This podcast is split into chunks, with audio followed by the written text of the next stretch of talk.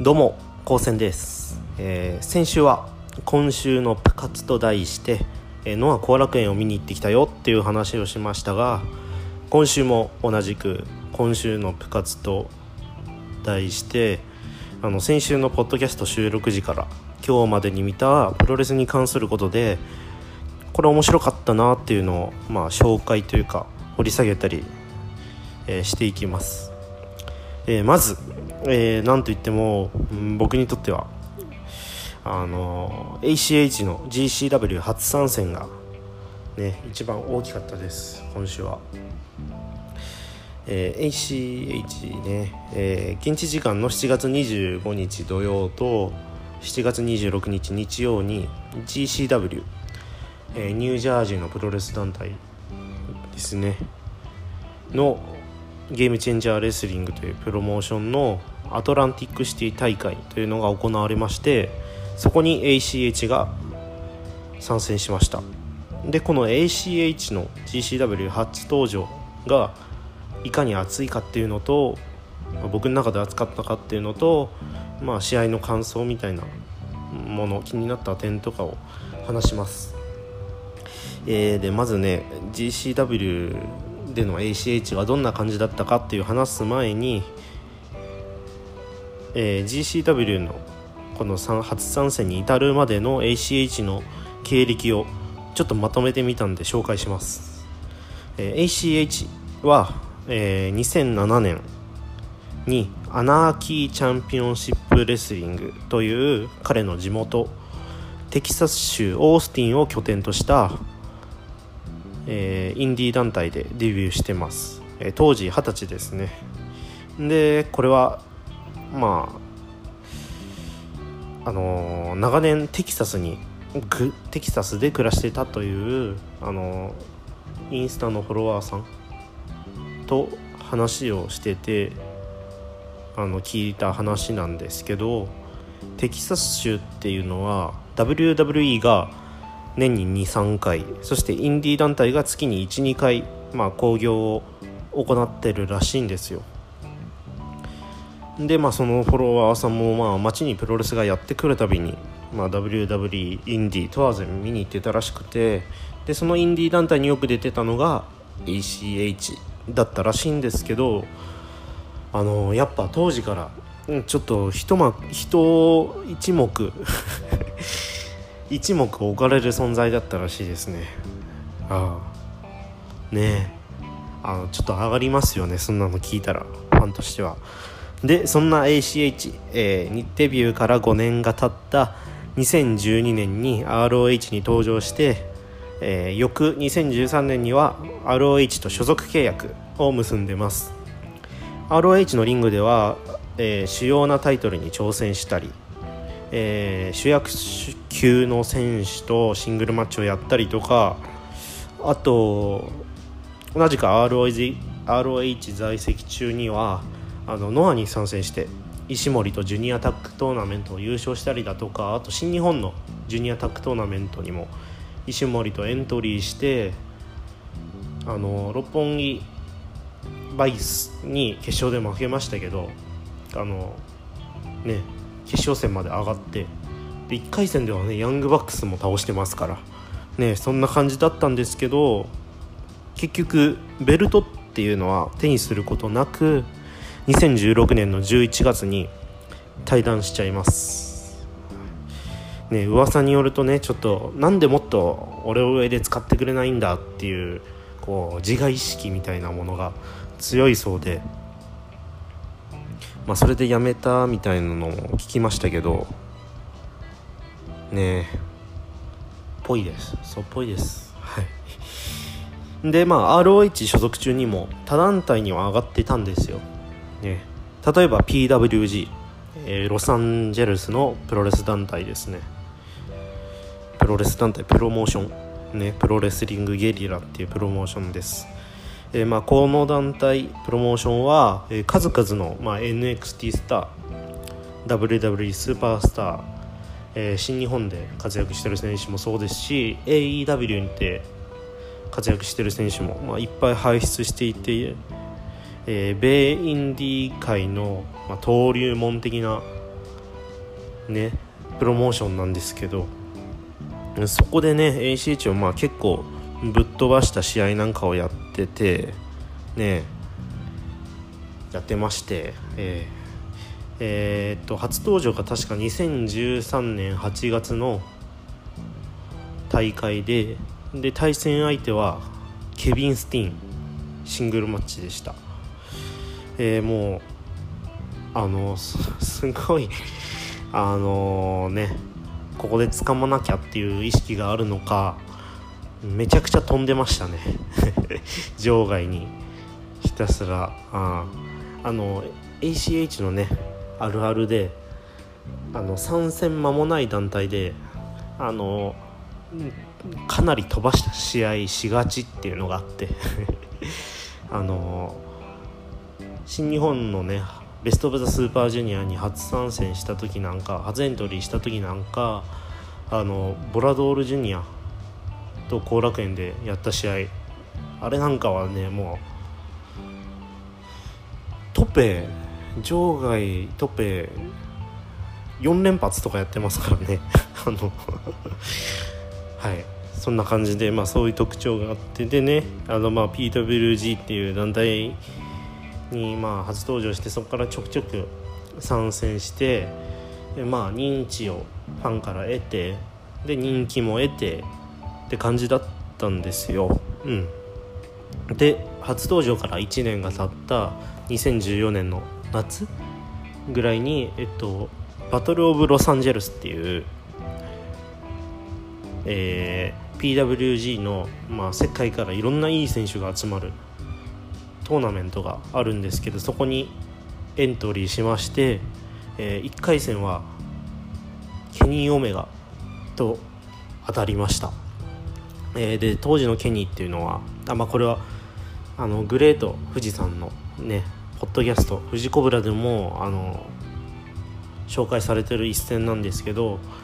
えー、っと当時のケニーっていうのは、えっと、新日本に移籍する直前まだ DDT の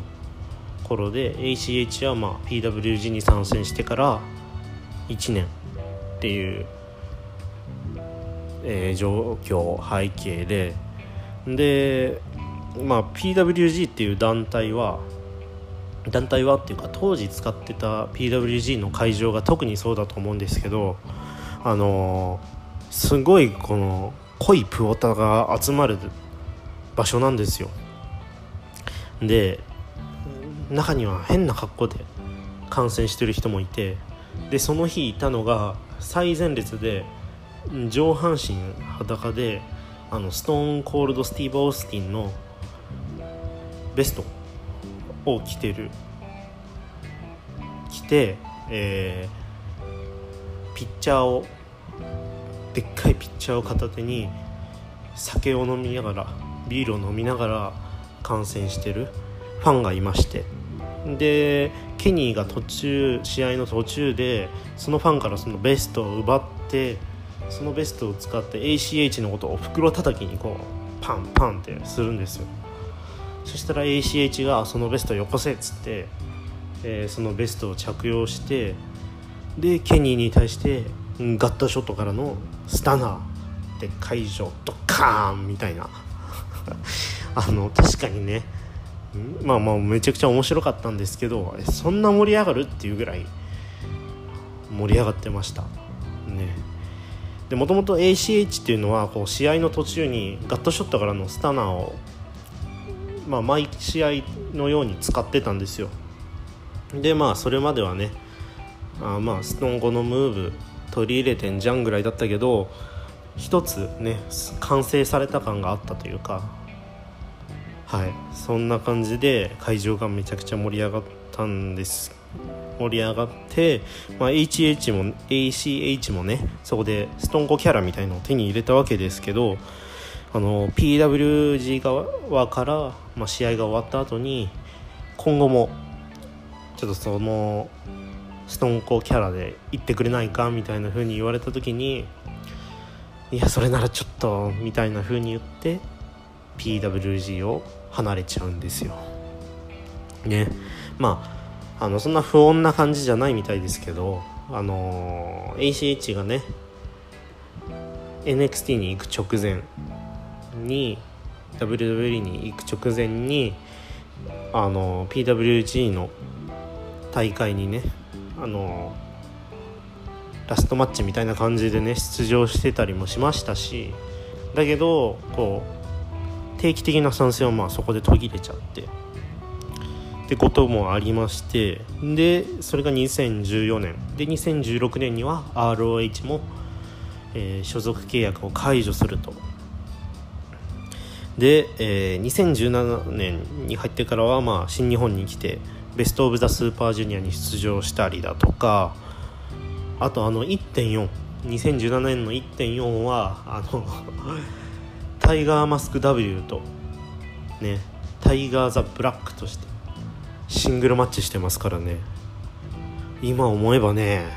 ドームでイブシコータとシングルマッチってちょっとね僕的にもドリームマッチですよ、うん、でまあまあまあまあそんな感じで新日本にもちょくちょく上がってるんですけどまあそれは別としてねじゃあアメリカでは出戦場がどこだったかっていう話になりますよね。えー、そんな ACH を拾ったのがシカゴの AAW というプロモーションでして、えー、オールアメリカンレスリングそういうプロモーションでして。でその AAW の月1回シカゴである大会に毎回 ACH は毎回のように出場しまして2018年の2月には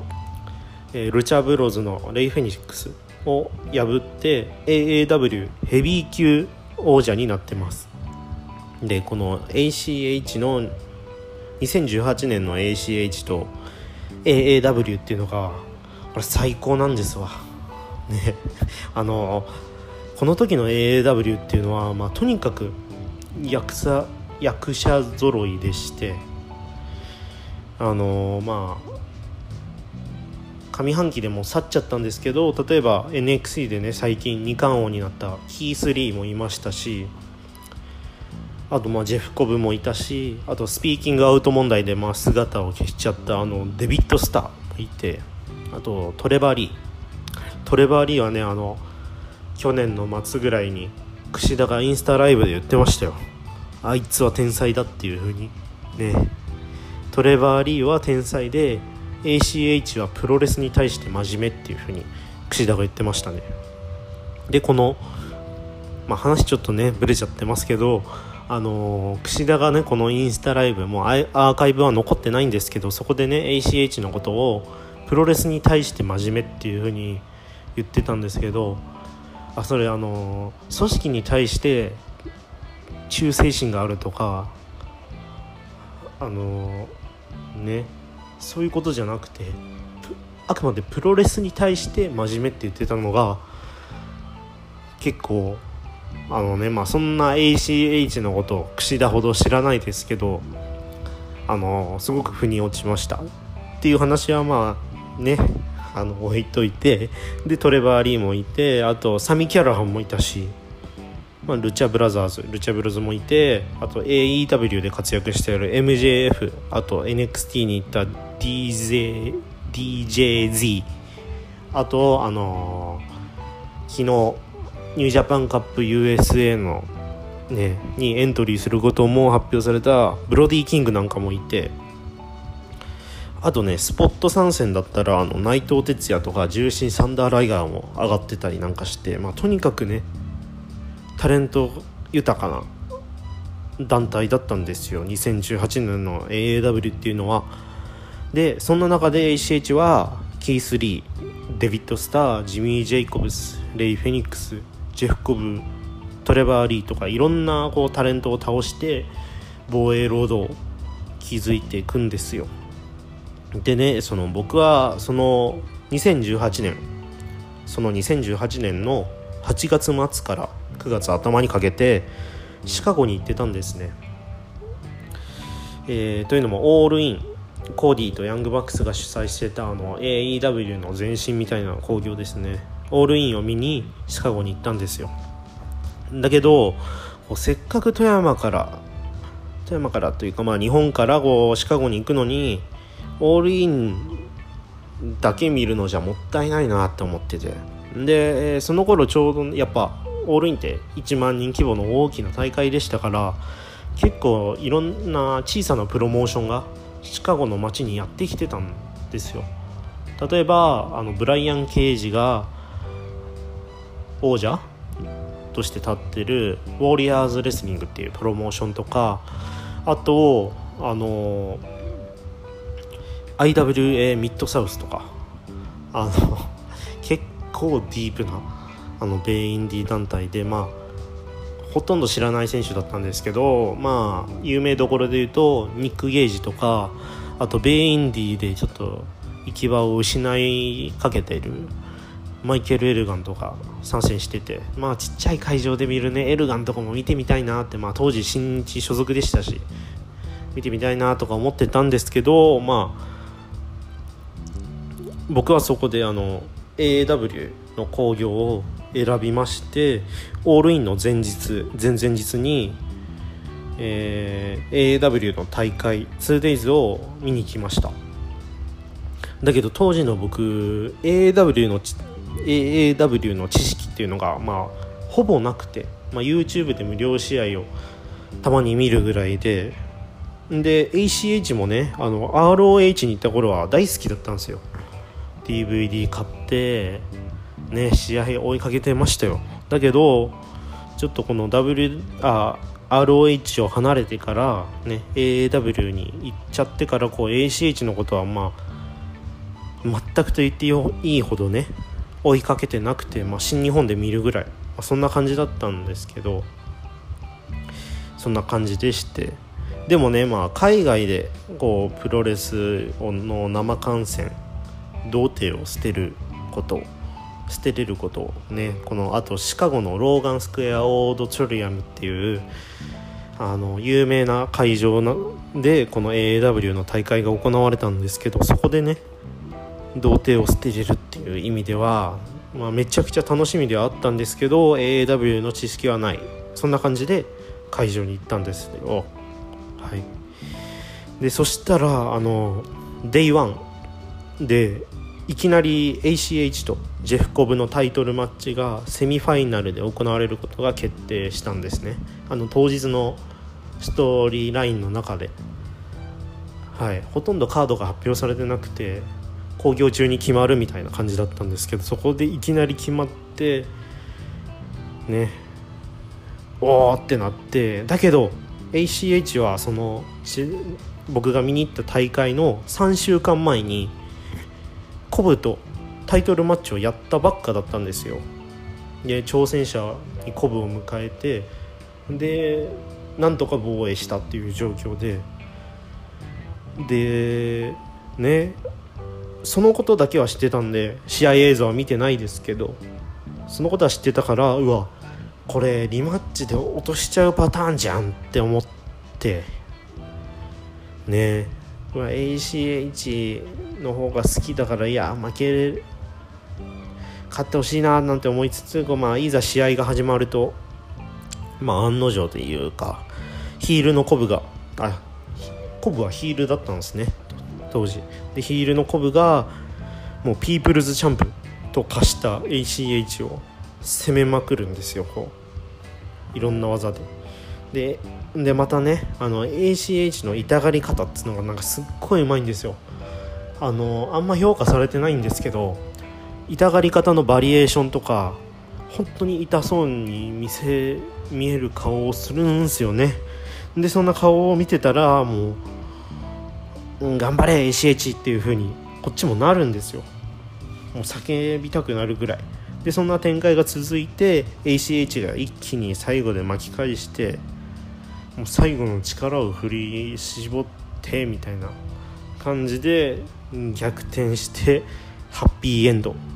みたいな、えー、感じでした。で観客のね ACH 支持率っていうのがまあものすごく高くて現地の。でまあそれと相まって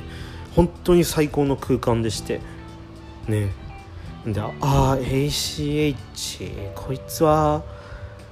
真のベビーフェイスだなっていうふうに思ったんですよ。もっとね ACH を追いかけなくちゃっていうふうに思ったんですよ僕はそこでね。ねそうやって感動しちゃって。であとこれちょっとだいぶ個人的な話になっちゃいますけどこの ACH 対コブに感動したのはね他の理由もありまして。えー、っと2016年の3月に僕は母とニューヨークを旅行したんですよ。いや今なきね。今なきテルミクラブで。テルミクラブでね。あの航空券往復とエンパイアステートビルディング近くのまあまあいいホテルとホテルそのホテル代と込み込みで11万っていうね。激安のプランで。まあ行ったんですよ、う。ん、でその時ねあのそのちょうどニューヨークに滞在してる時にフィラデルフィアで ROH の大会があったんですよ。で僕はあのずっと海外でプロレスを見るのが夢だったんでいやフィラデルフィアニューヨークから行く方法ねえかな行けないかなと思ってたわけですよ。でしかもねその僕が滞在してる時にニューヨークにいる時に行われた ROH のフィラデルフィア大会2300アリーナ大会。では IWGP ヘビー級選手権試合王者櫛田対挑戦者 ACH っていうねカードがあったんですよ。ねだから俺 ACH ファン的にはあの ACH が IWGP ジュニアに挑戦。するっていうのはまあものすごく見たいしあと海外でねこう生観戦童貞を卒業するには最高のカードだなっていうふうに思ってて、まあ、そういうのもありましたしあのー、他の理由としてはあの ROH ってあの試合が試合開始前に人気選手がずらーっと売店に並んで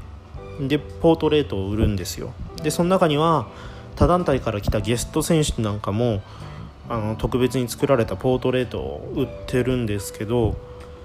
まあ、新日本の選手が参加したら、まあ、ヒールベビー関係なく売店に立ってるみたいな感じなんですけどそこでね櫛田にこう日本から来ましたみたいな富山から来ましたみたいなことなんて言えばあの櫛田にとってね忘れられない人というか親子になるだろうなと思ってたんです。というのもあの、えー、まず僕はね母子家庭なんですけど、えー、櫛田もね母子家庭だったらしくてで小さい頃はあのお母さんにいろんなプロレス会場、まあ、プロレススポット例えば新日本プロレス道場前だったりだとかでそんなところにいろいろ連れてってもらったらしくてねで僕がこのねあの そんなニューヨークで親子でね櫛田のサイン会に並ぼうものならなんか昔の自分とこうやって重なってくれるかなみたいなそんな風に思っててであわよくばあの櫛内緒あたりでねあのこんな子に出会ったんですよみたいな話をしてもらえればいいなと思ってそんな計算をしてて。いやこれ言っててめっちゃ恥ずかしいですけど。はい、そんなこともありまして、まあ、行きたいと思ってて。で調べてたらニューヨークからフィラデルフィアまではあのー、ハイウェイバス、まあ、高速で行けるようだったんですよ。だけどなんか乗り場がめちゃくちゃ複雑な場所にありましてかつどんだけ調べても日本人のレポがない。ニューヨークからフィラデルフィアまで行きましたっていうレポが見つかんなくて。でこれはニューヨーク滞在中3日しかないしいやいくら英語を話せる母まあまあこんな言い方は知りたくないですけどそれなりにね大丈夫な母がいるからといってもちょっといろんなね意味で厳しいなと思って断念したんですよ。でニューヨークから帰国して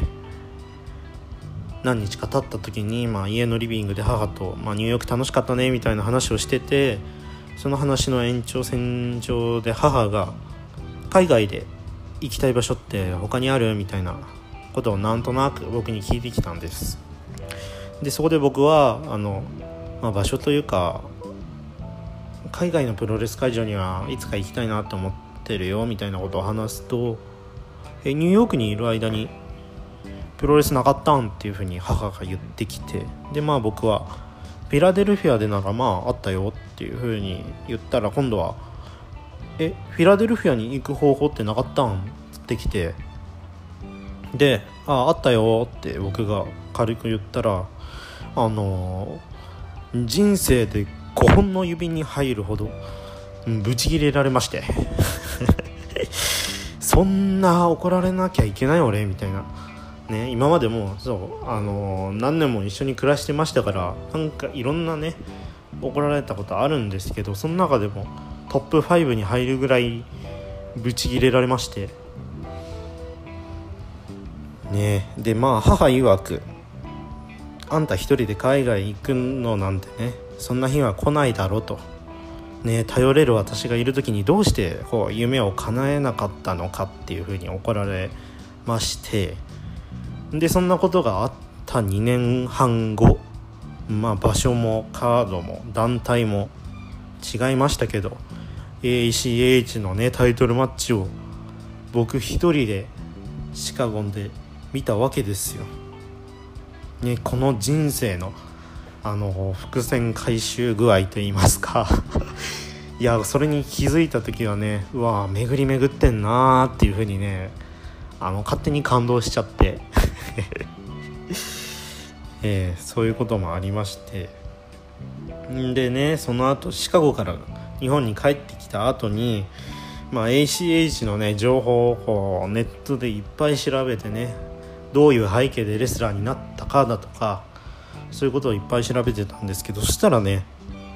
まあ、いろんなこのレスラーになる前なる前のパーソナルな部分が結構書かれててインタビューで。でまあ ACH は小さい頃に両親が離婚してると。ああいやあの僕もね両親が小さい頃に離婚してるんでああ一緒だなんていうふうに思いまして。で ACH は10歳離れた姉が2人いるっていうふうに書いてあって。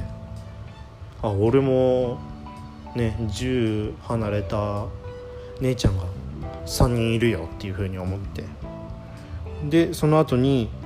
えー、ACH は10歳の頃にテレビで見たプロレスが面白くて一気にプロレスにはまったっていう風に書いてあって。あの僕もねあのワールドプロレスリングを10歳の頃に見てプロレスにはまったんでいやもう俺じゃんっていう風に なって勝手にねこう ACH が自分と合致しちゃってんでうわこれもう運命だっていう風に勝手に思ってね。でまあ情報をいっぱいかき集めてで試合映像もねたくさん見ました。えっとまずその頃 ACH は AAW で試合してたんで AAW での ACH の試合をたくさん見ました、えー、ベビーフェイス相手だと割と互角の展開。でヒールが相手だとやられまくり。というかまあやられる方が多いみたいな感じででも結局勝つ。そんなこう理想のベビーフェイスチャンピオン像を築いててね僕の中でちょっとビビってくるものがあって。うん。でノンタイトルでねやった2018年11月のトレバーリー戦なんかねあのー、みんなに見てほしいぐらい面白かったですね。あのー、結果は60分フルタイムドロドローなんですけどあのー、まあアクティブなムーブが抑えめなんですよ。ね、でトレバー・リーっていうのはまあ割とその派手な動きをするとかじゃない選手というか、まあ、飛んだりとかあんましない選手なんで ACH がだいぶトレバー・リーに合わせた感じだったんですけどね特に前半はほとんどロープに振らなくてそれ見た時にあ ACH こういうのもできるんだっていうふうに思って。でその60分フルタイムドローの試合があった8ヶ月後に NXT に入団した2人が NXT のブレイキングアウトトーナメントっていうね若手のいい選手発掘しようみたいなトーナメントで決勝で当たってね。で ACH が優勝するんですよ。いやあれはね本当あの60分フルタイムドローンの続きが NXT の若手のトーナメントの決勝で見られるってねこの感じすっごい嬉しかったし ACH が優勝したこともすごい嬉しかったです。ね。そんな感じで、まあ、順風満帆かと思ってたんですけど、まあ、去年の10月に、まあ、T シャツの件がありまして、えー、ACH は NXT を退団します。あれもね当時日本のファンがねタグチジャパンとしての ACH を見てた人なんかがなんか陽気なキャラだったのにショックみたいなことをね言ってましたけどこう ACH はずっとね黒人であることに誇りを持ってる発言をねしてましたしあと入場曲は「ザ・ショー・ゴーズ・オン」っていう黒人について歌った曲を採用してたんですよ、まあ、新日本とかインパクトレスリングだとあのまあ権利の関係でねテレビ放送とかがあるから他の曲が用意されてたんですけどそれ以外のインディー団体ではその曲を採用してて。でそれがまたねあの真のベビーフェイス感があってあとインスタライブではね、まあ、タグジジャパンに所属してた頃から結構ドームホテルに泊まってる間なんかにこのホテルの部屋の中で心のマネジメントについて語ったりだとか、まあ、そんなこともしてましたよ。でそれに向こうにねおけるこう人種差別ってこう日本で生きてる計り知れないものだと思うんすよ。まだね ACH はこう小さい頃に両親が離婚してて幼少期を施設で過ごしてるわけですから、まあ、まあそこでもまあいろいろあったのだろうしあとねまあそういうカーッとなっちゃうのもまあ生い立ちを考えたら分かるというか、うん、まあなんか悲しい人みたいにしたくないですけどね。はい、えー、で僕はあのー、話はちょっと、うんね。変わるんですけど僕はね父が韓国人なんですよで日韓のハーフでしてでね、まあ、生まれた時からずっと日本で暮らしてきたんですけどいやそれでもいや韓国の血がっていう風に揶揄する大人っていうのはね人生で何度か出会ってるんですよ。ねまあね今は日本ではまあ k p o p だったりとか韓流とかそういったカルチャーが入ってきてねそのそこら辺の意識を変えてくれたから。だからあの出会った同世代たちはみんなえ韓国の血入ってるんだっていう風に食いついてくれますけどねむしろ。ね。でアメリカでもね多分そういう意識を変えた有名人っていうのはいるわけですよ。でまあ差別と戦ってきた有名人が戦ってきた、まあ、意識を変えたというか、まあ、スポーツ界でいうとジャッキー・ロビンソンとかマイケル・ジョーダンとかいますよねでそこに名を連ねるくらいのアスリートスターに僕は ACH になってほしいと思ってるんですよ。ねでまあ話がぶれましたけど NXT を11月に対談してその数日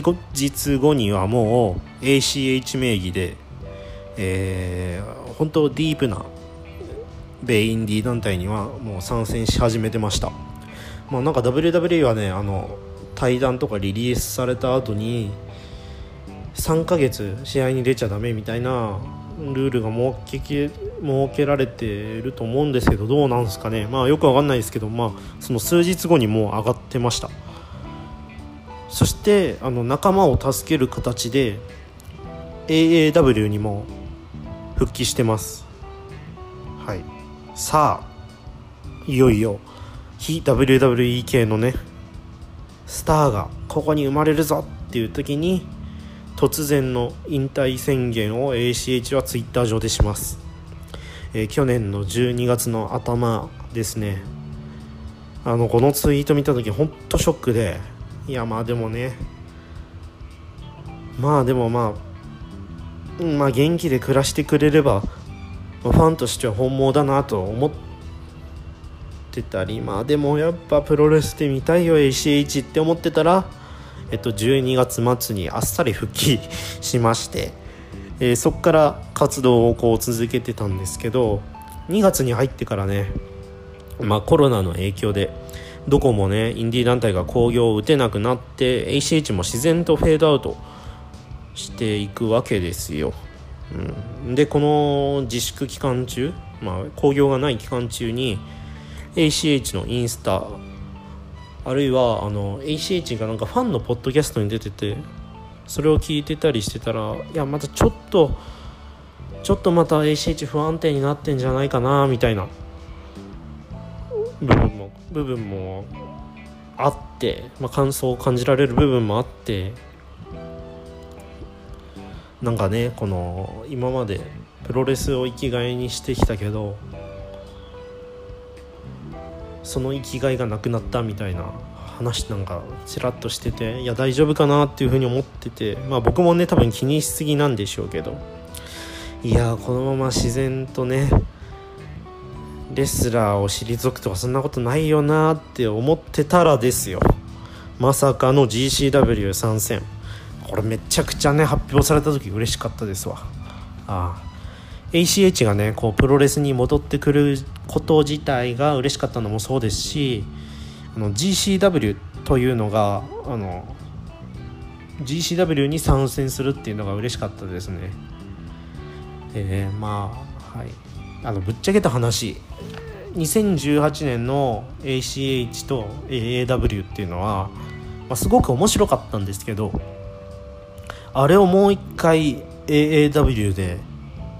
やるのもどうなんだろうみたいな風にファンとしては思ってたししかもあの頃の AAW っていうのはねあのタレントがめちゃくちゃいたわけで今はねあの頃ほどの豪華さがないんですよメンツが。で2018年の AAW はあの ACH よりちょっと格上みたいなレスラーがゴロゴロいてそこを ACH が突破していくっていうのが面白かったんですよ、まあ、チャンピオンとして ACH が構えてるわけですけど構えてて挑戦者としていろんな強豪がやってくるわけですけど、まあ、ACH も挑戦者みたいな部分があって、まあ、それがねでそこを乗り越えていく ACH が面白くて、ね、そこが面白かったんで AAW でそれもう一回できるかなみたいな。しかもやるみたいなのも思ってたんですけどね思っててだから GCW 参戦って聞いた時はこの GCW っていう団体の今のこのノリに乗ってる具合と ACH の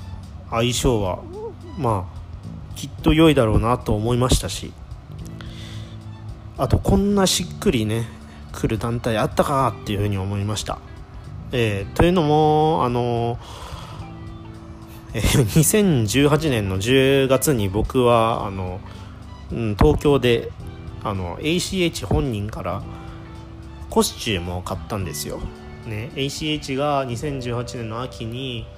なんかコスチューム売るよみたいなこと言ってたんで、まあ、直あの速攻ねそのインスタで言ってたんでメッセージを送って、まあ、交渉が成立しましてその取引にね、東京の都内某所というか、ま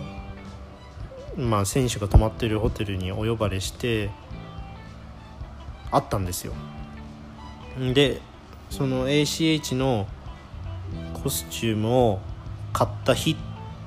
ね、取引をした日っていうのがあのジュニアタックリーグ、えー、六本木 3KVSACH 田口竜介組というメインイベントの新日本後楽園ホール大会があった前日だったんですね。で ACH はね前々から世界で一番好きなプロレス会場、まあ、思い出深い思い入れがあるプロレス会場は後楽園ホールっていう風に話してたんででそのコスチュームを取り引した日新日本の大会前日には大日本プロレス後楽園ホール大会がありましてそこに僕がちょっと誘ってみたんですよ。ねなんかそのメインイベントを控えた大好きな会場でメインイベントを控えた前日にねバルコニーからこう試合を見たら明日の決戦に向けてなんかイメージトレーニングとかにでもなるかなと思って。あとねなんか新日本の外国人選手って結構他団体の後楽園ホール大会での目撃情報とかはあるんで、まあ、そこら辺は大丈夫なのかなと思って、まあ、チケット1枚多く用意してね友達と見に行く予定だったんですけど1枚多く取ってでその状態でね誘ったらあのー、ごめんちょっと明日ビッグマッチが控えてるから今日は早めに寝るよみたいなことを ACH に言われましていやそうだよなってあのもう僕の中ではねファンとしては新日本の後楽園ホール大会ってありがたい大会じゃないけど、まあ、しょっちゅう開催されてるからだけどやっぱ ACH にとってはそれはビッグマッチだよなと思ってそうこの ACH のこと思ってやれなかった自分が情けなく思えてきちゃってっていうことがあってでその時に ACH が「えビッグジャパンってハードコアだよね?」みたいなことを聞いてきてで僕が「うんそうだよ」っつって「えハードコアはあんま好きじゃない?」みたいなことを聞いたら ACH が「うんそんなことないよっていうね I love it っていう風に言ってたんですけどその発言をした ACH の表情的にいや好きじゃないだろお前って突っ込みたくなるような、えー、顔でしてえー、まあ彼は彼のね多分性格的にもうプロレスのこの多様性という意味でもうデスマッチもハードコアもそりゃ好きだよっていうふうに言ったと思うんですけどじゃあ本当にハードコア自体が好きかって言ったらそういう顔には見えなくてねちょっとやるのは別ねみたいな顔に見えちゃって。でということもあってなんか自然と僕の頭の中で ECH が GCW に参戦するっていうのはもうなかったんですよ。ね。まあ、かつては CZW に出てたりもしましたけどそれは本当若手の頃だったんで、まあ、今の ACH が GCW 参戦はねえだろっていうふうに勝手に思ってたんですけどね。そんな ACH が GCW に参戦しました。ヒールやないかいってね。いや ACH ねヒールでした。ねびっくりしましたよ。あのまあヒールユニットを結成したとか、まあ、ヒールレスラーになったとかそういう話じゃなくてあの試合がヒールテイストだったっていう話なんですけどね。はい。じゃあまず初日レイワンから話しましょう、えー、初日は ACH 対トレラマーというカードでした、え、まず ACH 入場曲を変えてきました、え、ACH はね、え新日本やインパクト以外ではえ、ルーペ・フィアスコという黒人のヒップホップアーティストの「ザ・ショー・ゴーズ・オン」という、まあ、さっきもちらっと言いましたけど、まあ、あいつらはお前を奴隷に扱う扱う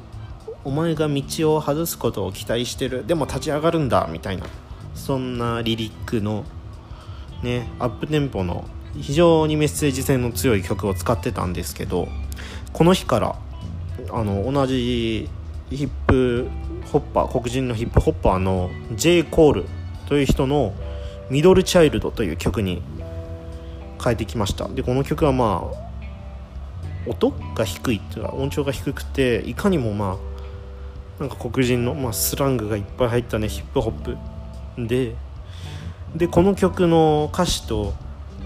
その曲が作られた背景、まあ、ヒップホップでっていうのはこういうのがすごい重要ですから、まあ、そういうのを調べるとあの問題を起こしたアーティストばっかが目立ってて本物のヒップホッパーが注目されてないされていない今のアメリカのヒップホップシーンを切った歌みたいです。えー、はい。The real ones been dying. The fake ones is lit. リアルなやつが死んでってフェイクなやつらがイケてんだろっていう歌詞があるんですけどこの歌詞がまたねなんか ACH の「俺はやるよ」みたいな姿勢が伺えてこう歌詞読んだ時におおねすげえ曲チョイスしてんなって思いましたね。はい。あとこの歌詞に出てくる「リアルワンっていうのがねちょっとカール・ゴッチの言い方っぽくて個人的に好きです。はい。まあまあまあまあ本物っていう意味なんですけど。いやーね細かいですよ彼は。芸が細かい。まあ芸じゃない芸って言い方はまあ違うかもしれないですけどまあ細かいですよ ACH は。で ACH は、えー、ここ数年ね2017年の末ぐらいからコスチュームというかこのパンツはこうベースとなる色、まあ、ピンクだったり水色紫オレンジあとタグチジャパンの時は緑とかまあね日本のファンは印象深いでしょうけどそういうベースとなる色がパンツにあってで本人から見て左側に金色の羽の刺繍がありましてで本人から見て右側にあの黒もしくは白のぶっといラインが入ってるっていうギアだったんですね。だけどこの日はベースとなるタイツの色が黒。ねいつもカラフルな色を使いがちなんですけど黒ででいつもが金色のね羽も黒。黒オン黒。そしていつもは白か黒のラインが入ってるね部分が黄色のラインだったんですね。でまあちょっといつもと違うというかちょっと変わった配色だったんですよ。配色そんな配色のコスチュームで登場しました。でこの黒に黄色っていうのは、まあ、ブラックアイブスマターのカラーなんですよ。羽が黒っていうのもまあそういう黒を背負ってるみたいなそういうことですよね。黒い翼持ってるっていう。まあ、そういうとこでも主張してるっていうのがねそう ACH ですよね。はい。だけどこのコスチュームもブラック・ライブスマターがねあの5月のジョージ・フロイドさんの事件があるあった数ヶ月前。このねブラックそれがあってブラック・ライブスマターがねよく耳に耳にすることになる前なる前の1月からこのコスチューム使ってるんですよ。だから ACH はまあずっと主張してたってことだし、まあ、それだけアメリカでは問題なんだよっていうことですよね。はい。であのパンツ以外だといつもはナルトのあのは漫画アニメのナルトの母畑かかしとかねあの忍者学校の先生たちが着てるベストを着て、まあ、コスプレみたいなの着て入場してくるんですけどこの日はパーカーで入場してきました。しかもそのパーカーが24カラッツえっと EXILE のエグザイルグループが所属してる、えー、事務所 LDH のブランドですよ。でこれ中継見ててえなんで24カラッツってなって絶対 EXILE とは興味ないだろうしね。で調べたらそのパーカーはヘブル・ブラントリーという黒人問題を風刺したシカゴのアーティストとのコラボパーカーでね。あここでも主張してたんだっていう風にねなりました。はい。ただねこの真夏の野外でパーカー着てるもんだからあのねあこの日入場の時からねいつもハイテンションで割とね入場してくるんですけどすっごい落ち着いた表情で入場してきたんですけどあのー、落ち着いた表情で入場しながらもあの結構な量の 汗を汗をかいてまして。ね。まあここら辺がねちょっと AC ちょっと ACH らしいというか可愛らしいななんて思いながら見てました。で僕ねその同じパーカーあの ACH の試合を見終えた後に、えー、即購入しました。ちょっとねあのまあなかなかいい値段だったんでね古着で買ったんですけど、えー、一昨日届きましてであのうちに荷物が届いて開けてみたらえー、っと裏肝でした。ねそりゃあんな汗かくわって。うん。そう。裏肝で。だってねあのいくらねあの日本語とねこのアスファルトから来るじわじわした暑さとかなくてもあるいはね野外の会場であのビーチビーチで試合を行ってたんですけど、まあ、いくら海のね涼しい風が来ると言ってもその日ニュージャージーの気候を調べたら32度でしたからいやそりゃあんな汗かくわっていうね。まあまあまあそういうのがあり まあそういうのを思いつつね可愛いななんて思いながらえーね。はいそんな感じでした。でえっといつもはねあの ACH ってこのコールされる時にスーパーっていう風にねスーパー ACH っていう風にコールされるんですけどそのコールもなくてでまあさっき言ったテンション低めな入場もそうですしだいぶこう最初からいつもと違う感じが出てました。で試合の方はトレラマーっていうね僕はちょっと初めて見る選手だったんですけどその選手との対戦でした。試合もねちょっとこう相手を見下した感じでなんか試合中には中指立てたりなんかもしてね、まあ、面白い試合ではあったんですけどちょっと長い感じでした。でこの日あそうそうこの日10試合近く10試合あったんですよ確か。でこの試合が第2試合だったはずなんですけど第2なのにあの20分以上やっててね。だって ACH からしたらだいぶこう格下なレスラーなわけですよ。それ相手に20分もやってて、まあ、ただこう久々のリングなもんだから、まあ、ACH もいろいろ試してる感はすごくありましたね。で結果は、えバスターコール。ブレーンバスターからのフロックスプラッシュで ACH の勝利でした。で僕はね、まあ、ACH がこうプロレス界に戻ってきてくれたこと自体が嬉しかったから、まあ、試合もねのめり込めて面白く見れまし見れましたけど見られましたけどこうね他のファンはどう思ったんだろうと思って試合後にこうツイッターで海外のファンの声なんか調べてたら、まあ、結構高評価でした、ね、いいスタートだとか ACH の、ね、トレラーマーもすげえわとかそういうのもありましたけど中にはあのちょっと試合が長いだろうとか あとこれはベテラン選手によりによる単なるいじめですとか 言ってるね。海外のプオタたちがいていやここら辺ちょっと日本のファンより海外のプオタの方がね何でも楽しんでるように見せてシビアだなとか思ったりしてはい。あとねそのファンの声を調べてたんですけどやっぱ業界からのね ACH 帰ってきた感はかなりすごいですね。あやっぱこの PWG とか、まあ、ROH とかもこの団体主催者側とはねまあいろいろ一悶着あったりしまってたみたいですけどやっぱねバックステージでのね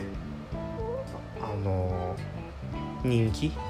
は結構高いみたいでいろんな選手がねつぶやいてました。ACH 帰ってきたみたいなこと。ねそれで嬉しく思いつつ。はい。そんな感じで1日目は終了で。で次の日。Day2 はえっと、GCW 日本公演にも来てた KTB という選手とのシングルマッチでした、えー、まず入場はあの前日と違って、まあ、パーカーではなくマイケル・ジョーダンのユニフォームを着て出てきましたね。マイケル・ジョーダンっていうのもまあそういう意味ですよね。そう。戦ってきた選手ですからね黒人として。で試合の方はあの序盤でねヒールテイストの ACH がマイクを握って客を煽るんですね。そしたら、えー、KC KTB がチョップでこう ACH のことを黙らしてパーンって一発入れて。でそのチョップを食らった ACH がおー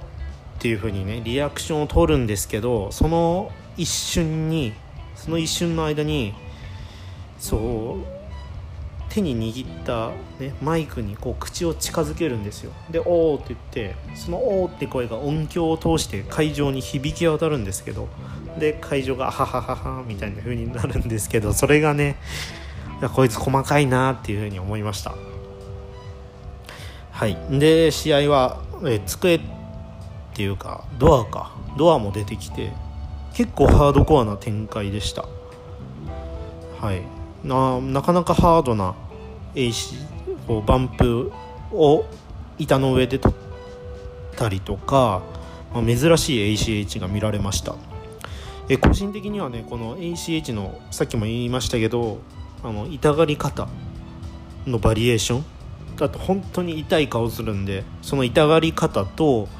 あと ACH は空間把握能力がね素晴らしいんでね机を避けるのとか相手を机に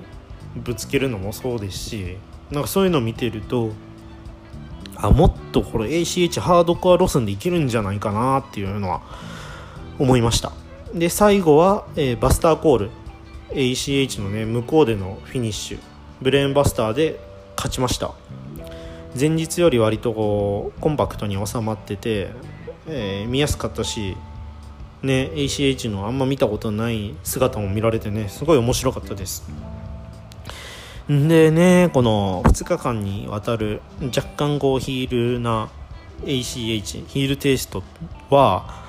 こう社会へのアンチテーゼみたいなものなのかもうちょっといろいろあった俺ではベビーフェイスはきついわっていうふうに悟ったからなのか。ちょっと分かんないですけどね今後どうなるのかなってちょっと見逃せないっすよね。うん、ねどうなっちゃうんだろうっていう。ただねちょっと試合ではあんまこう笑顔とか見られなかったんですけど試合後にねあの黒人選手その日出場してた黒人選手たちが集まって撮った写真がツイッター上にアップされてたんですけどそこではね ACH、うん、超笑顔でえー、あの安心しました。はい。そんな感じで、まあ、ACH はそのぐらいですかね。であのいやもうだいぶ喋っちゃいましたけど、えー、GCW のその他の試合で言うとあのジョーイ・ジャネーラの創作力。は相変わらずすげえなっていうふうに思いました、えー、初日の相手が DDT のヨシヒコでアイアンマンヘビーメタル級選手権えー、でした、えー、全体的にこうもうちょっと盛り上がるのかな盛り上がってもいいんじゃないかなみたいな感じもありましたけど面白かったです、え、特にこう机ってかドアの上でジョイ・ジャネーラにドアの上にジョイ・ジャネーラが寝転がってこう黒子の力を借りたヨシヒコがラダーの上から飛んでジョイに向けてスプラッシュするんですけどね上から飛ぶんですけどその時にこう自分のお腹にね義彦が乗ってきた瞬間にジョイ・ジャネーラがケツの力でドアをねバーンって割るんですよ。あの瞬間めちゃくちゃね。でこれいくら高いラダーから飛んでも義彦ね。が上から乗っかってきてもいやだってドアは割れないだろうと思ったらケツの力で割ってね。いやめちゃくちゃ面白かったです。はい。その動画は確かジョイ・ジャネーラもねツイートしてたんでぜひそちらを見てくださいああとねこの試合で言うとあの場外で義彦がぶっ倒れてる時に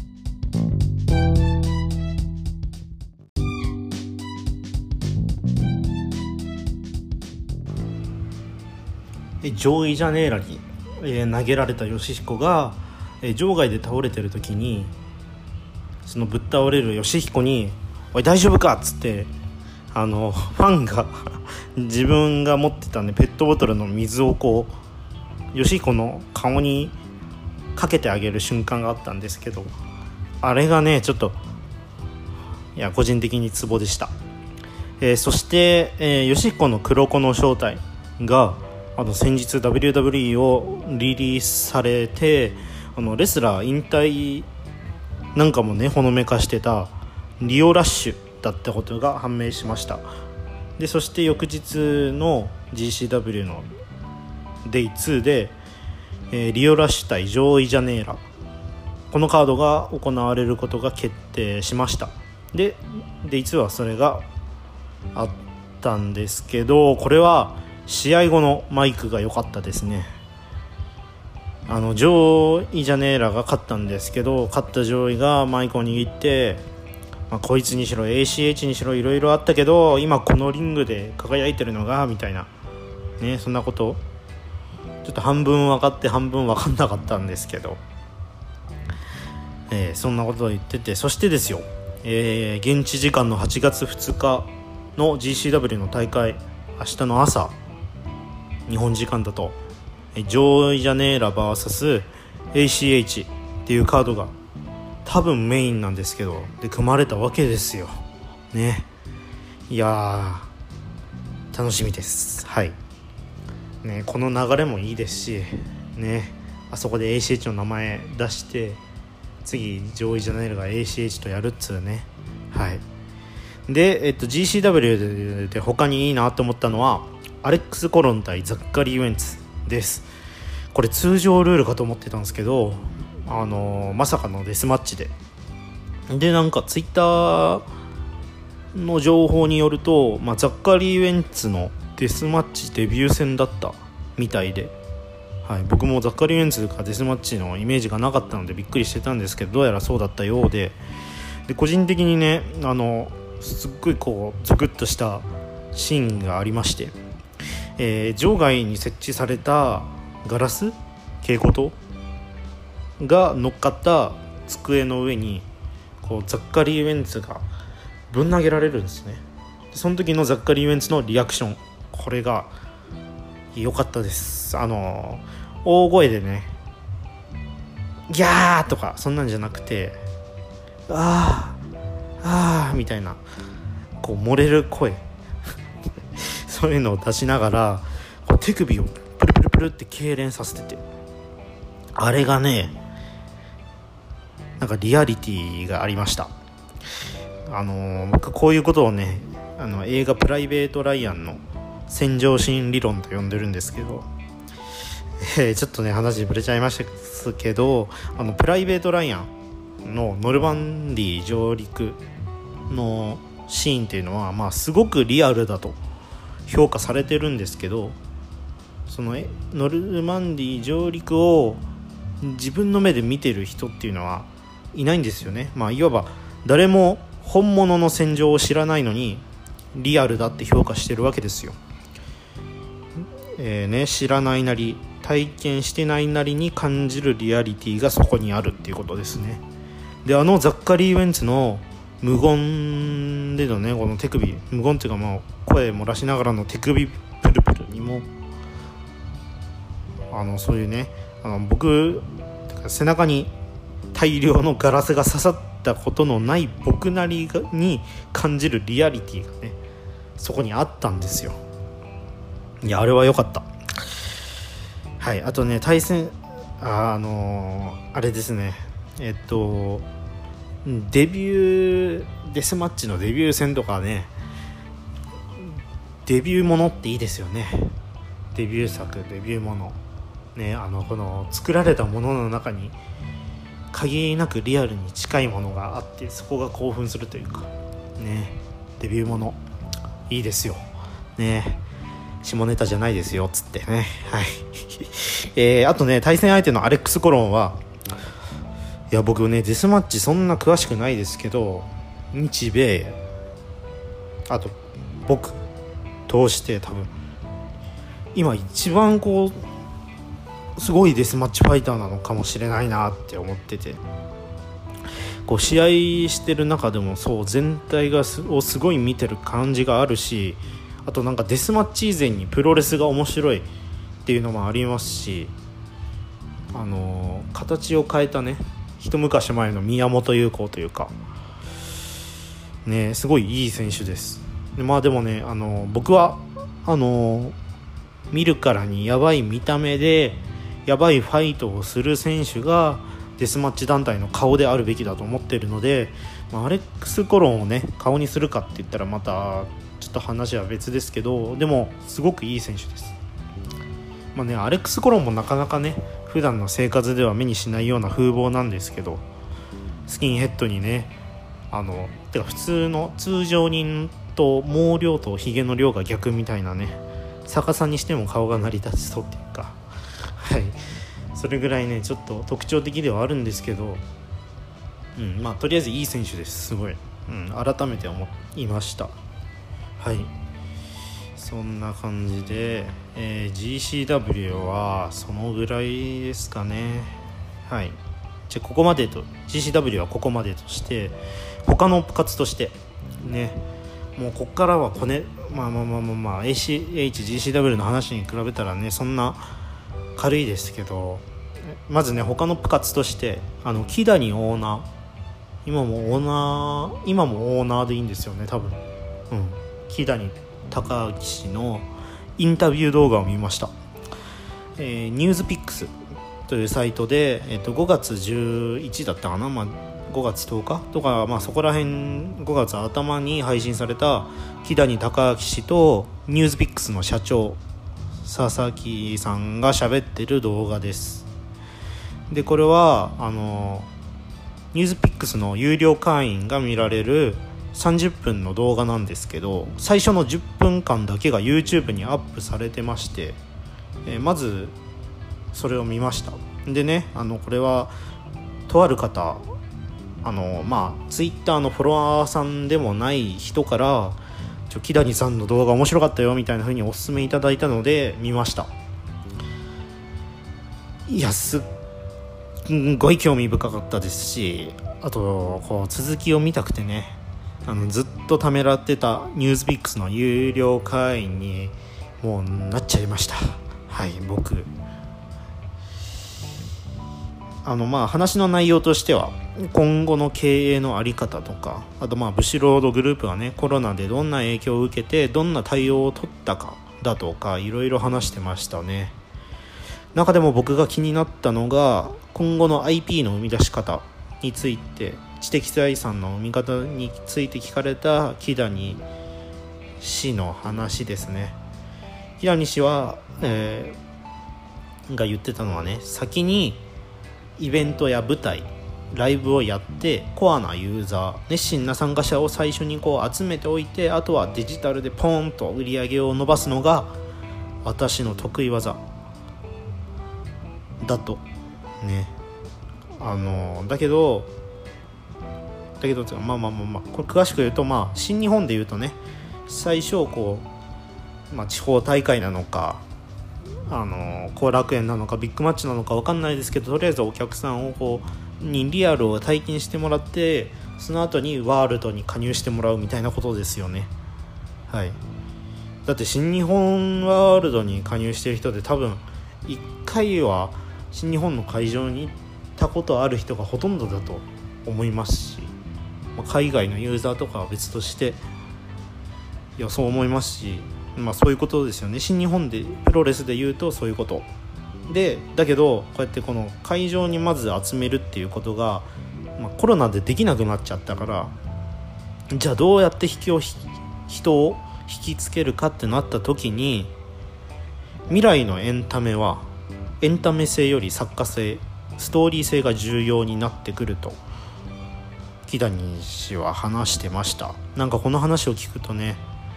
こう試合内容よりストーリーラインに重きを置いているというかねこの、まあ、IWGP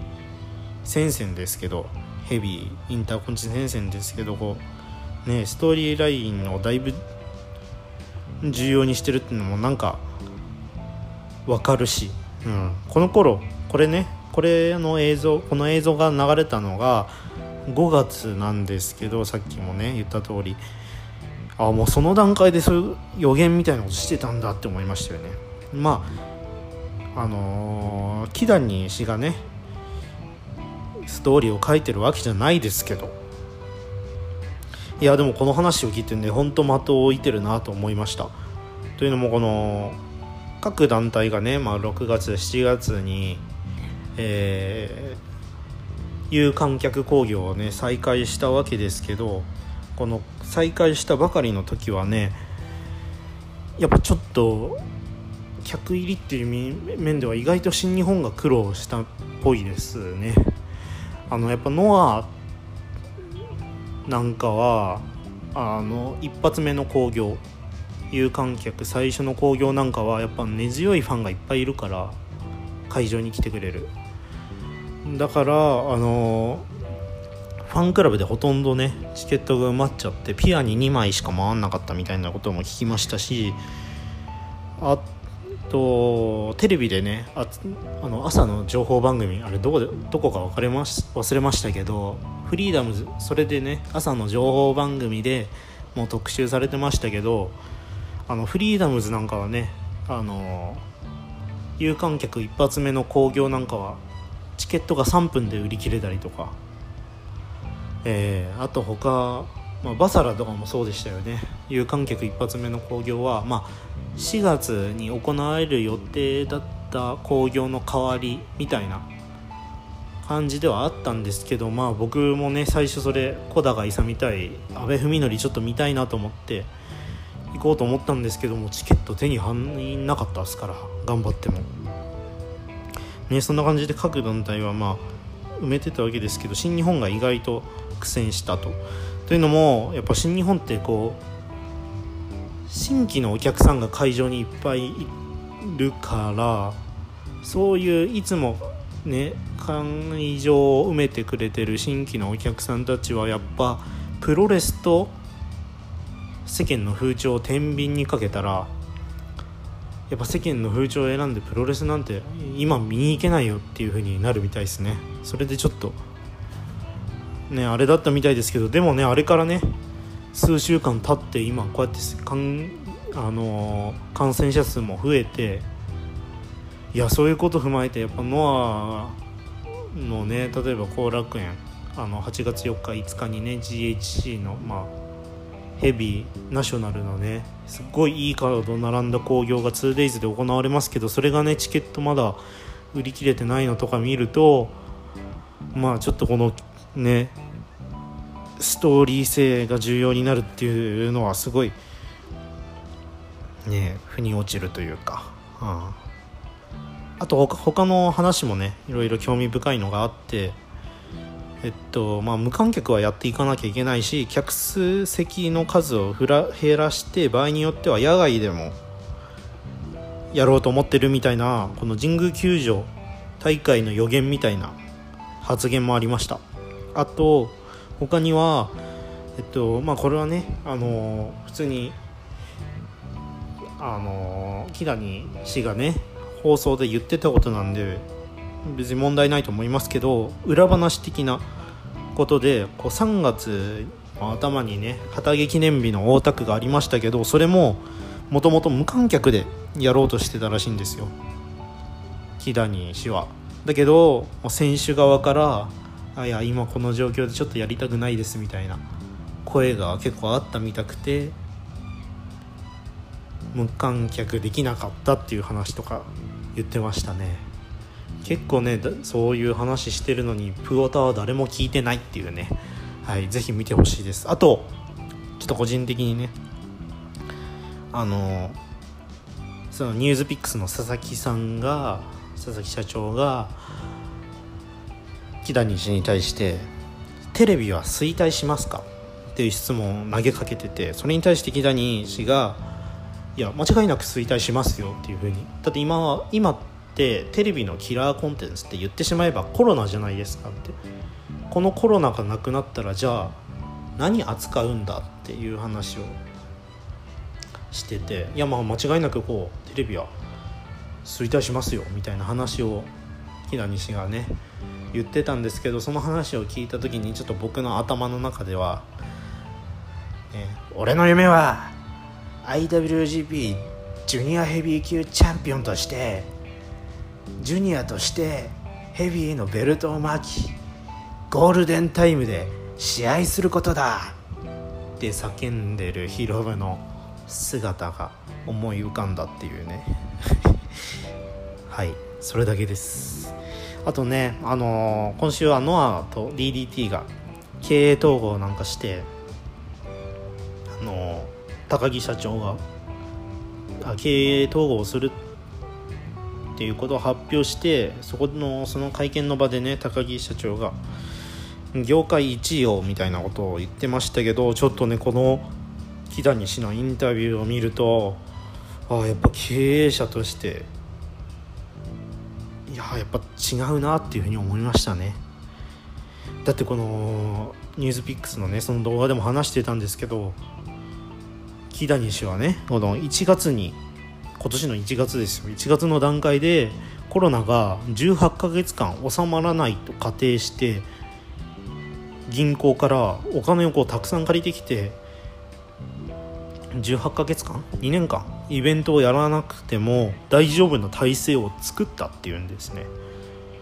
いやこれすごいことっすよ。だって1月の段階でそれ察知してたっていうのもすごいしいやそういう状況との体制を作れるっていうのもすごいですしね。ねちなみになんか聞いた話にね噂ではね木南氏はなんかこうプロレス協会を作りたいみたいなことも聞いたりして。で、まあ、選手の生活の保障という意味でもそうですしあとプロレス界ってライセンス制度がないんで、まあ、それを導入したりだとか。あとまあ選手間の交流という意味でもプロレス協会をぜひ作りたいみたいなことを考えてるらしいんですけどでも他団体は乗り気じゃないとか、うん、でそんな噂をねあのなんか聞いたばっかだったんで本当か分かんないですけどなんかそれを踏まえた上で業界1位をみたいなことを言ってるのを見るとね高木社長が言ってるのを見るとあやっぱそうなのかなって思ったり。はい。えー、はい。ぜひね面白いんでまた多分ちょっとツイートであのリンク貼っとくんでぜひ見てください。はい、まあ、有料会員のね安易に進めたりはできないですけどはい。あとねもうこっから本当いやまあ他にねこの1週間で面白かったことを言うんですけども本当小ネタですね。他のさっきの ACH の話題とかに比べると。はい、えー、じゃあ小ネタその1、えー、仁王が紫龍とやりたい理由判明せず、え、これはですね、えーと、7月24日先週の金曜日に後楽園で、えー、混合興行がありましたけどその前その前日数日前とかにツイッターのノア公式から動画が流れてきましてでその動画の内容というのがえー、混合工業の第1試合、えー、仁王対支流で支流という角があるんですけどそこで仁王が支流と対戦したかった理由を仁王が勝った場合発表します。というものでした。ねこれ大会のプロモーションにしてはえらい直前だしそもそもそんな仁王が支流とやりたい理由聞きたいっていうのもちょっとあるしあと勝ったら発表ってなんだよっていうふうに思ってて。まあねこの勝ったら対戦したかった理由を言いますっていうのは、まあ、今年の2月に和林、まあ、それこそ支流の中身もね使ってた言葉なんですよ。今年の2月のレスルワン後楽園で芦野翔太郎に勝った中島克彦に和林が挑戦表明してその時にバックステージで記者陣に対して、まあ、戦いたい理由はね勝ったら言いますと、まあ、そんな風に話してて。で結局ねカズはこの試合中島和彦に勝ったんですけど結局その勝った後のマイクとかでも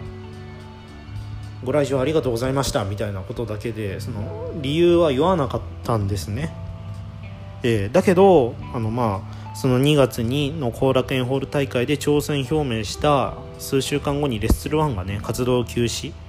するっていうのが発表されてあ最後に社長の数が行くっていうあそういうこと？ってなったんですけどあれは。だけどあの仁王はあの丸め込まれて負けちゃうっていうね。あともっとねちょっと残酷なのがこのそのノア公式が流してた動画ツイート。9リツイートしかされてないですよね。しかもそのうち2人が剣王と稲村良樹。この2人とノア公式の力をもってして9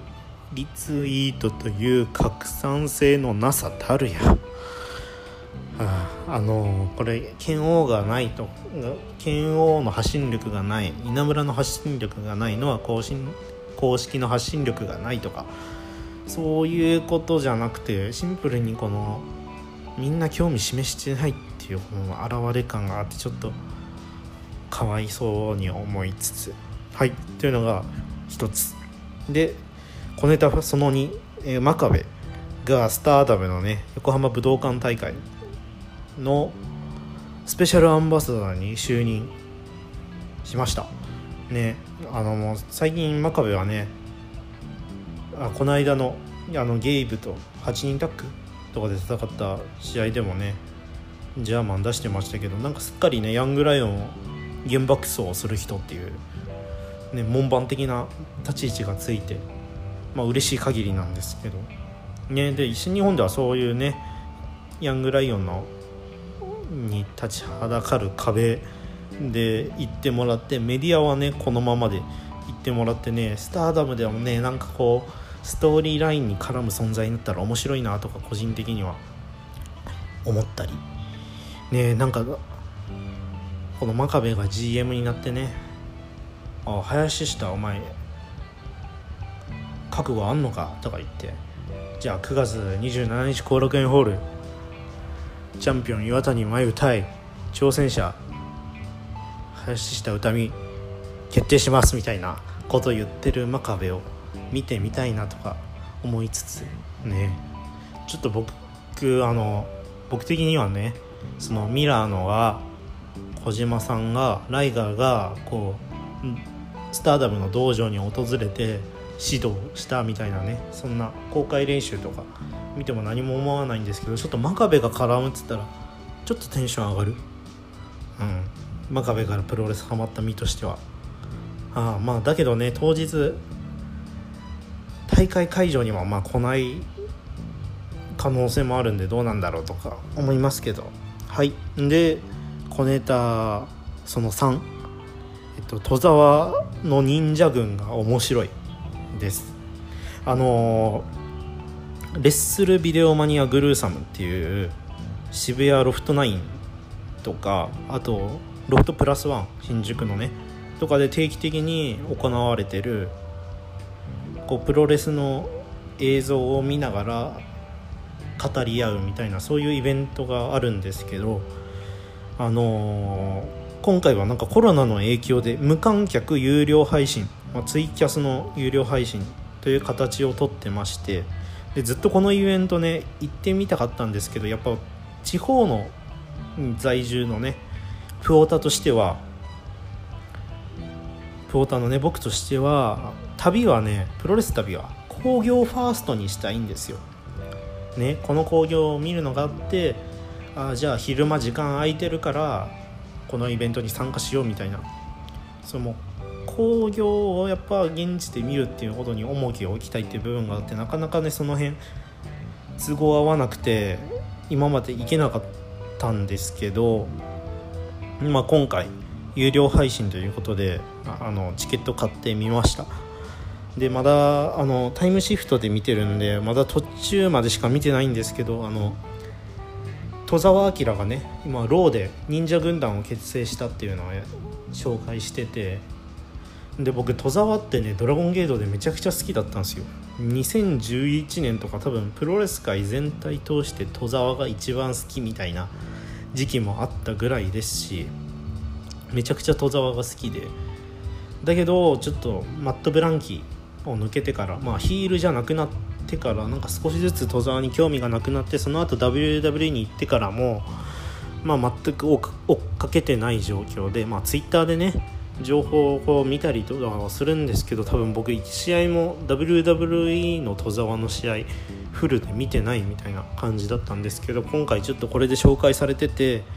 まあ、忍者軍を結成されたことはね知ってたんですけどなんかすごいあのね面白く紹介してくれてたんで見てみたんですけどいや結構あの悪くない、うん、好きでした。というのもあの何に興奮、ね、どこに僕が上がったかと言いますとあの戸沢はね昔ドラゴンゲートで先駆け男塾風のねユニット戸沢が塾長の戸沢塾っていうねユニットをやってたんですよ。で戸沢がリーダーとして構えててまあいろんな選手が自分より格上の選手たちが下についてるみたいな感じだったんですけどその戸沢塾が今ハリウッドで行われてる感があってね WWE に持ち込まれた感があってあの戸沢の演技とかすごい臭いしカメラのアングルとかね あのひどいんですけど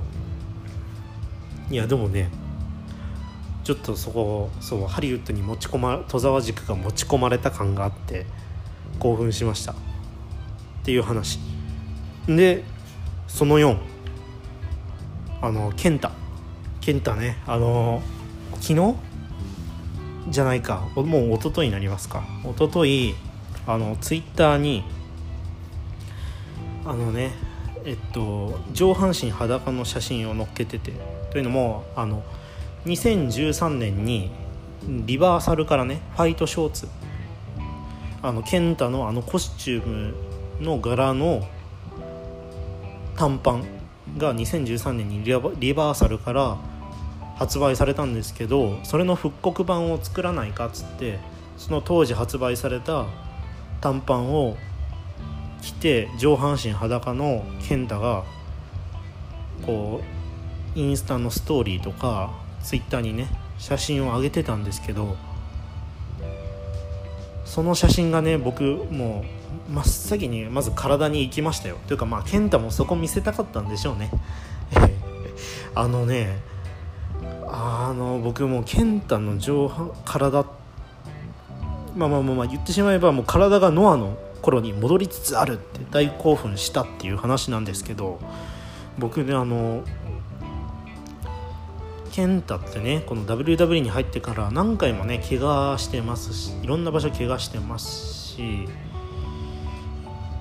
まあ WWE 時代はそんな追っかけてなかったんですけどまあ新日本にやってきた時もねあもう上半身は十分に鍛えられないのかなっていうふうに思っててえー、あとそうあのノアの頃の健太って本当バッキバキなんですよ。ね。写真とか映像を見てほしいんですけどで、まあ、そういうのがあって久々に見た健太がねあ上半身もうこれ十分に鍛えられないのかとか思っててだけどこうあのその分ね太ももがめちゃくちゃ大きくなってたんですよ。もともとね蹴りを主体にしてる選手ですから太ももは大きかったんですけども WWE に入ってから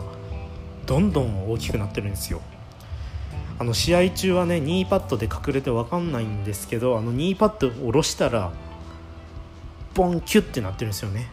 あの太ももがボンで膝のとこキュッて、まあ、膝はどんだけ鍛えても大きくなんないんですから太ももがめちゃくちゃ発達しててあのワンピースのあのビビのウエストみたいな あのボンキュッてそんぐらいになっててそれ見た時にびっくりしてかつあ上半身鍛えられない分下半身ガンガンやってんだなっていうのをまあまああの2月のね健太サイン会があった時に邦さんと話してたりなんかしたんですけどまあ、そういう風に捉えてたんですけどあの写真見てるとね健太が上半身体戻りつつあってあの胸もそ胸のね筋肉もそうですしあと腕もね結構血管がバキバキって見えてるようになってましたしあとねあのー、シックスパックが浮き出てきてる。うん。いやそれちょっとね上がりました。あとねあの家の前で写真撮ってるんですけどあのいい家住んでんなっていうふうに思いました。はいあの写真見た時。やっぱね WWE の時代でも晩年は月1試合しかなかったっつってもああこういう家に住めるんだなっていうふうに思いました。あのねちょっと自粛期間中も健太結構あのマスクするようにとかそういう動画とかねあと俺のベスト退場っていう動画とかニュージャパンワールドから配信されてましたけどその動画とかあの家の庭庭と思われる場所から撮影してるんですけどえどういうこと？庭どういうこと？みたいな。ねえあのそんぐらい広くて。ね。まあ、そういうのもあっていや家どんなんなんだろうとか思ってたんですけどいやいい構えでしたね。はい。っていう話。でねまあまあまあまああのその健太がツイートのね本題で話してたショートパンツはね個人的にちょっと再販してほしくないんですけどね。というのもこの自粛期間中にちょっとメルカリでね当時僕健太ファンだったんですけど2013年も。やっぱ当時中2だったんであのー、1万3000円の短パンなんて手が出ないわけですよ。ね。だけど先日ねあの新品をメルカリで手に入れたんで手に入れたばっかなんでちょっとせっかく再販したから 朝あの手に入れられたんだから再販してほしくないなっていう気持ちもあったり。ね。そう。俺これ持ってんだぞっていうのが効かなくなっちゃうから。はい。まあまあまあ僕のねそのパンツにはノーマーシーのロゴも入ってるんでまあ仮に再販されるとしたらねそのロゴはまあなくなるのかバレットクラブに変わるのか分かんないですけどまあ間違いなくノーマーシーじゃなくなるわけですけど。いやちょっとそういうのも思ったり。でねいや体すげえなーって思った翌日ね昨日ですよ。ニュージャパンカップ USA のエントリーが決まりましたね。えー決まりましたというか発表されましたね。1回戦から仮想柴田カール・フレードリックスということで。いやこれねあのいや健太が勝つだろうっていう気持ちもありつついやこのねニュージャパンコリジョン中のカールのプッシュ具合を見たらいやいやカール金星とかあるかなって思ったりいやいやいやいやいやこれだってもともとニュージャパンカップの1回戦の香川でやる予定のマッチアップだぞっつっていやそんなところでそりゃ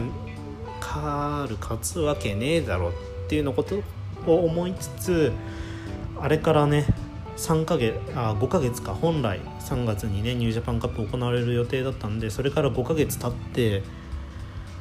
いやその状況から今のカールを考えるといや全然カールの勝利もありえるなと思いつつと思いつつあのね健太のこのファンの待望論ねいやグッズが出たら速乾ですし